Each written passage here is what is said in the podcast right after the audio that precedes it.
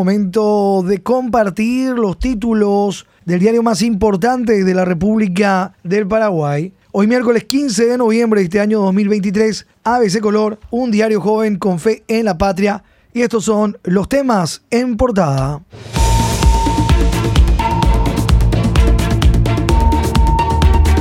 Senado define hoy si frena nuevas carreras de medicina. Cartistas y satélites buscan enviar proyecto al archivo. Cámara Alta debe tratar hoy proyecto de ley para suspender por cinco años habilitación de nuevas carreras de medicina por escándalo de títulos falsos. Existen 42 carreras para formar médicos, gran parte en zonas fronterizas. Entre argumentos, sector de HC habla de aspectos netamente comerciales para Pedro Juan Caballero. Ministro de Educación critica que diplomas de las universidades públicas y privadas sean certificados a ciegas. Se saca de contexto la autonomía, es lo que dice. Senado define hoy si frena nuevas carreras de medicina. Destaque en páginas 3 y 4. Autonomía de universidades se saca del contexto original, afirma ministro, ante escándalos de título falso urge control sobre certificación a ciegas del Ministerio de Educación. La lista de universidades que funcionan en el país, los nombres de los rectores, en una infografía, hoy en página 3, la lista completa, las que funcionan en el país. El ministro de Educación Luis Ramírez afirmó ayer que la autonomía que tanto repiten las universidades públicas y privadas se está sacando de su contexto original. Dijo que ante el escándalo de títulos falsos es necesario tener un control del Estado y así verificar la veracidad de los diplomas que son certificados actualmente a ciegas por el MEC.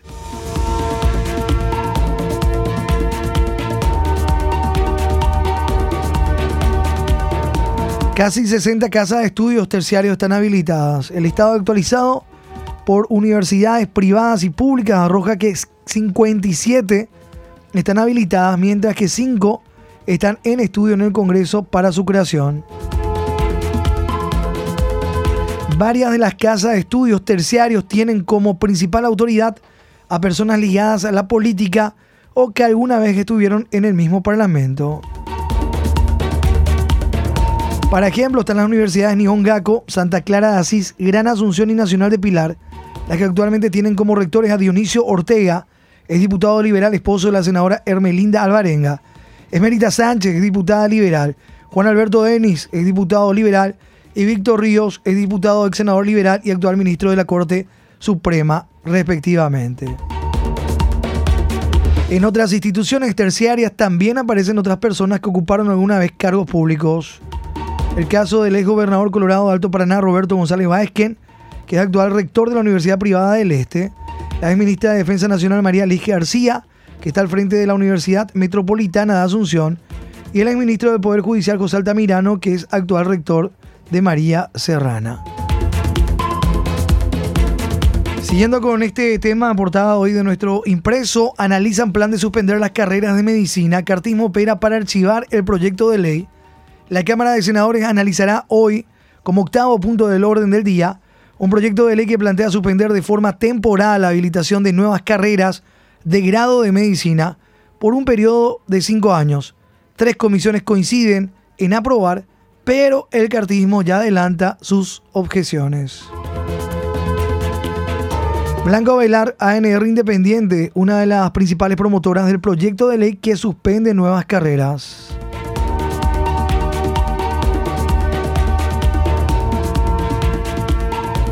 Fotoportada de la fecha, pagarán todos menos los funcionarios. El intendente de Asunción, Oscar Nenecho Rodríguez, ANR Cartista, y la concesionaria del estacionamiento controlado Parksin buscan privilegiar a los funcionarios municipales que no pagarán como los demás usuarios. Según la denuncia del concejal Pablo Callizo, de Patria Querida, la ordenanza establece como zona tarifada el entorno del palacete de Villa Aurelia, pero por presión de los sindicatos comunales están olvidando desmarcar el área e incluso en el sitio oficial de Parksin solo figuran Centro, Sajonia y Villamorra. En la foto una grotesca pintura de cordones destrozados, las franjas, los cordones en rojo que tanto estaban llamando la atención últimamente. Y vemos la esquina totalmente destrozada. Y falta pedazo de este cordón. Pagarán todos menos los funcionarios. Estacionamiento tarifado en Asunción. Olvidan zona de palacete municipal ante presiones. Funcionarios no quieren estacionamiento tarifado. Las zonas tarifadas de la capital, hoy también con las ilustraciones en página 18 de ABC.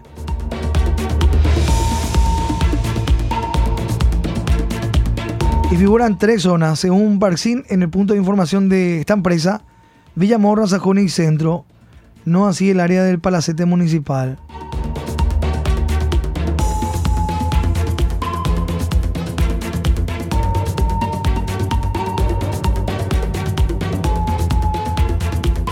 Parksin deberá pintar de nuevo cordones rotos. Y se ve un espacio de estacionamiento que está al lado de una boca hidrante. Esto en Pérez y Mariscal Estigarribia, por ejemplo. Cordones destrozados, pintura de parcín fue colocada igual entre los escombros. Pesaba ahí ahí o pintajico, ¿eh? En Fulgencio Remoreno esto.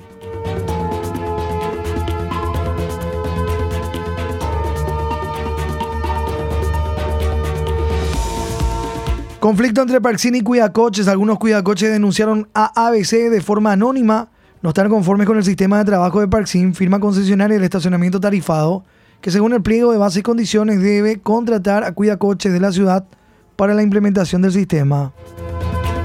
Según los informales que dijeron haber asistido a las reuniones con la firma, supuestamente se les anunció que deberían trabajar desde las 7 hasta las 18 horas, lo que significaría 4 horas más por día de las 8 como máximo que dicta el Código Laboral.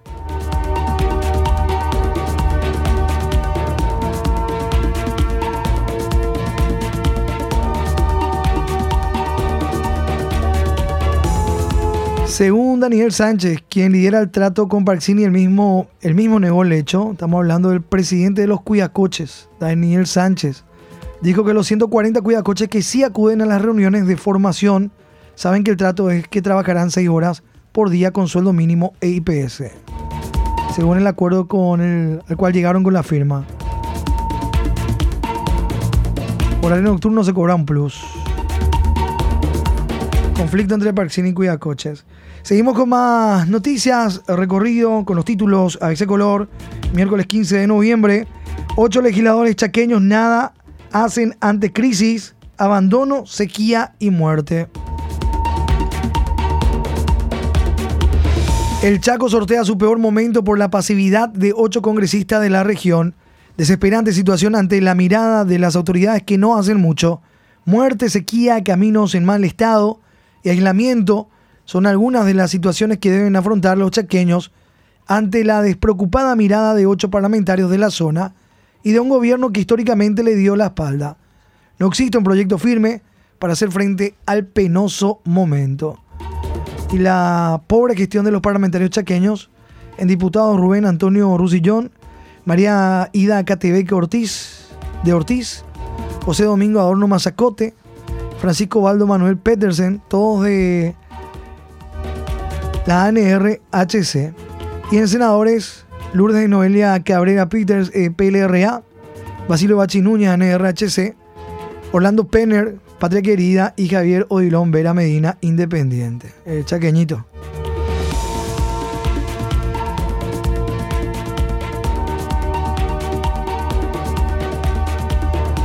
El Chaco sortea su peor momento por la pasividad de ocho congresistas de la región. Abandono, sequía y muerte. Página 2. Congresistas chulean hasta fin de año declaraciones juradas de intereses. Contraloría General de la República muy permisiva. Legisladores evitan hasta fin de año presentar declaraciones juradas de intereses. Logran prórroga mientras definen posible aniquilación de ley. Senadores y diputados lograron chulear hasta fin de año la obligación de presentación de declaración jurada de intereses mediante una prórroga concedida por la Contraloría hasta tanto los legisladores definan si matan o solo mutilan la ley contra las puertas giratorias. Rotela prueba que tiene Tacumbú bajo su control. Rotela continúa demostrando poder a las autoridades del gobierno de turno. Su puesto sicario apenas llegó a la mayoría de edad, logró traslado a Tacumbo. Desde el Ministerio de Justicia dicen que controlan los penales, pero otra es la realidad, pues semanas atrás un joven que sería plan del clan Rotela y está procesado por el crimen de un policía ocurrido en zona de Cateura, fue enviado a Tacumbú desde el centro educativo de Itagua, tras supuestamente amenazar al director de este recinto con atacar a un familiar si no accedía a su pedido. ¿Y cuál era el pedido? Ser trasladado a Tacumbú. Joven exigió ir a Tacumbú. Según información brindada por fuentes judiciales, el adolescente alcanzó la mayoría de edad días después de ingresar al centro educativo en Itagua. Luego protagonizó una serie de incidentes, incluso habría amenazado con lastimar al hijo del director del centro si no lo trasladaba a Tacumbú. El muchacho que pertenece al clan Ledegma, que a pesar de contar con una estructura propia responde al clan Rotela, fue trasladado a Tacumbú por disposición del director Osvaldo Saracho, quien ante el temor accedió a su exigencia. Juez autorizó traslado bajo condición de resguardo.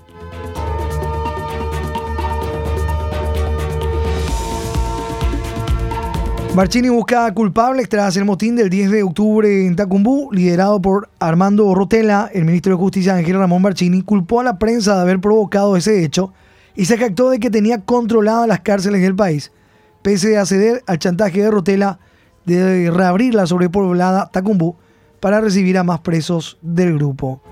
Página 21, judiciales policiales. Rotela prueba que tiene Tacumbú bajo su control.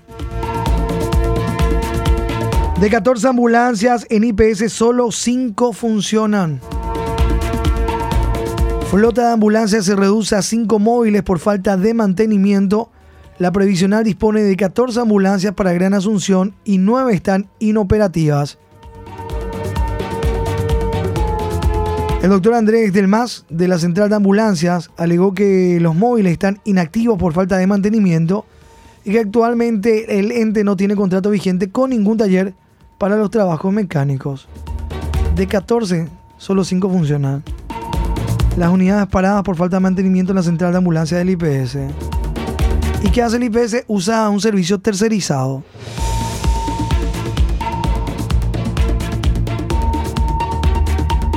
El doctor Del Mar refirió que actualmente con solo 5 unidades la respuesta es mínima.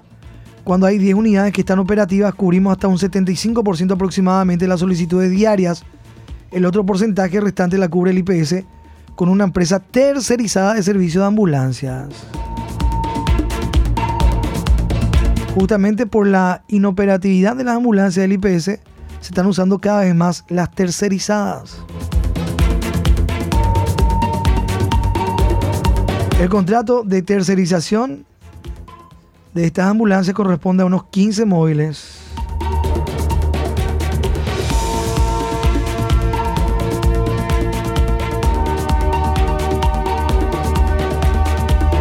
Son los títulos portada de nuestro impreso este día miércoles 15 de noviembre. Vamos compartiendo ya la contratapa.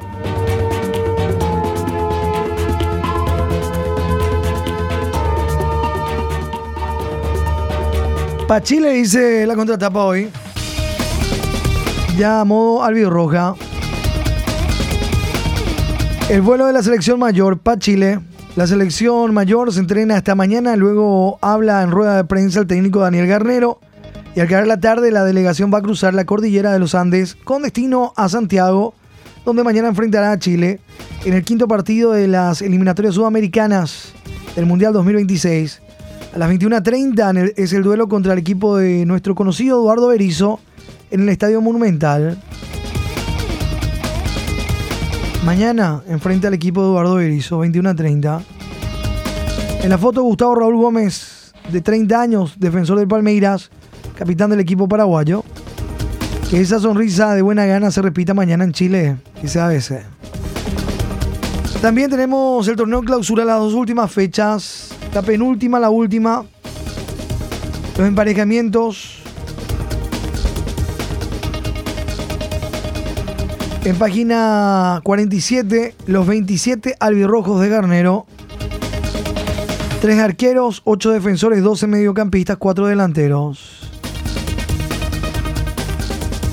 Eliminatoria sudamericana liderada por Argentina con 12 puntos, con 7 Uruguay, Brasil, Venezuela, con 6 Colombia, con 6 puntos, con 4 puntos Ecuador, al igual que Paraguay y Chile.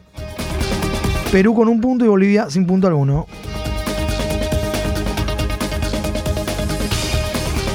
Recordemos que Paraguay está en zona de repechaje ahora mismo.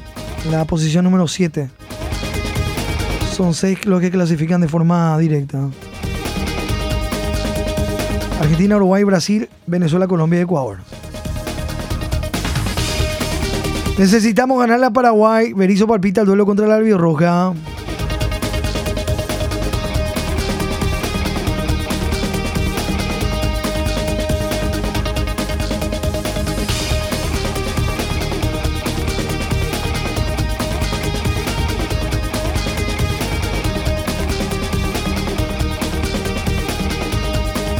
Y siguiendo con nuestro recorrido,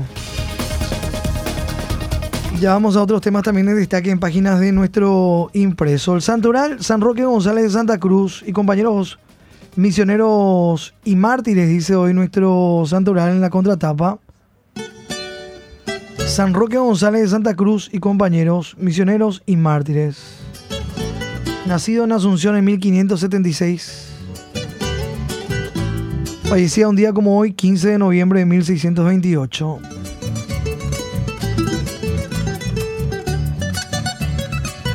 Pongamos las cosas en claro, y linterna P o por acá yo es. Pongamos las cosas en claro, dice el que le rompió la cabeza a alguien con una linterna. Sería la traducción de Ñenga.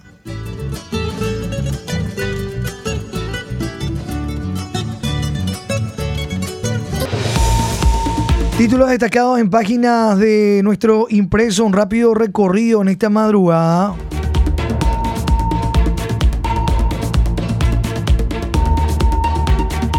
Piden 8 mil millones de guaraníes para cuatro departamentos. Proyecto de ley que declara en situación de emergencia por inundaciones a los departamentos de Misiones, Ñambucuca, Zapay Central y distribuye un total de 2 mil millones de guaraníes para cada uno.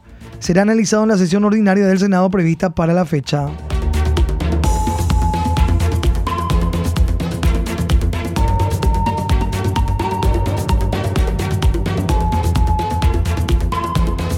Peña recula y repone a un funcionario en embajada. Se trata de Esteban Nakayama, diplomático en Japón. Santiago Peña repuso en su cargo a Esteban Nakayama, diplomático en la embajada del Paraguay en Japón. Había sido destituido en la gran barrida que hubo en agosto.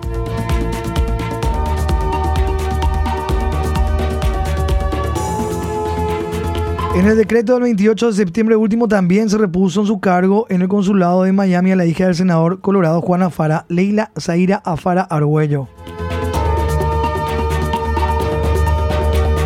Otro caso de reculada del Poder Ejecutivo en el servicio exterior es de Rodolfo Serafini, quien también fue reintegrado en su cargo en la Embajada Argentina tras la gran barrida de agosto pasado.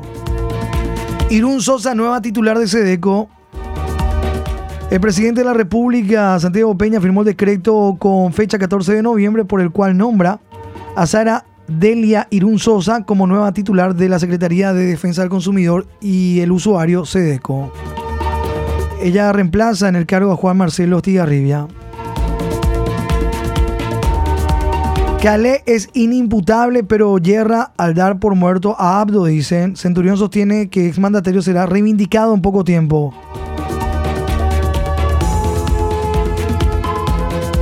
Juan Carlos Calega Laverna es una persona para mí inimputable y que puede decir lo que quiera. Él ya está de retiro en el Partido Colorado. Sin embargo, comete un error al tildar de cadáver político al expresidente Mario Abdo Benítez. Es lo que dijo el diputado Daniel Centurión de Fuerza Republicana. Más pronto que tarde el abismo volverá a reagruparse. Página 7, política.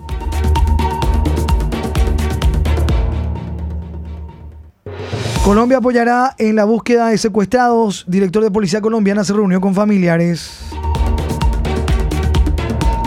Postergarían reforma penitenciaria. La Cámara de Diputados que tiene previsto tratar hoy 18 puntos en su sesión ordinaria.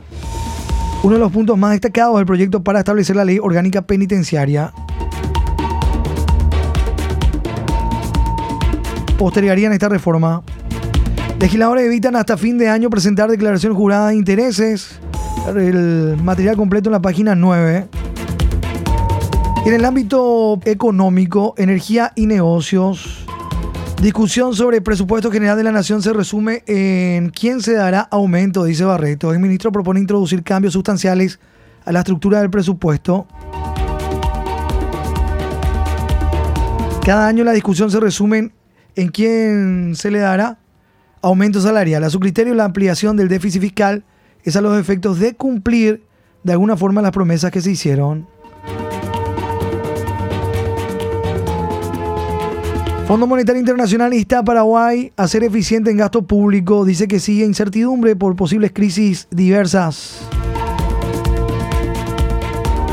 Alerta ante focos de roya en Sojales del Sur. Precio de tomate baja ligeramente en abasto. 10.000 guaraníes de la caja de 20 kilos. De los 240.000 a 230.000 guaraníes. El estudio de la tarifa de Itaipú está en el nivel directorio según consejero.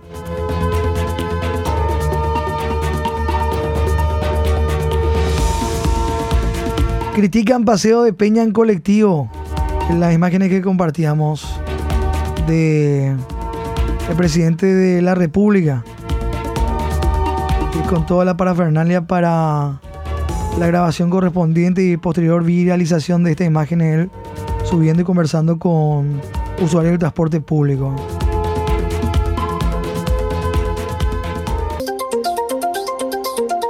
ABC Color, el diario completo, presenta el editorial de la fecha. Marchini no necesita trabajar tantas horas, sino hacerlo con eficiencia.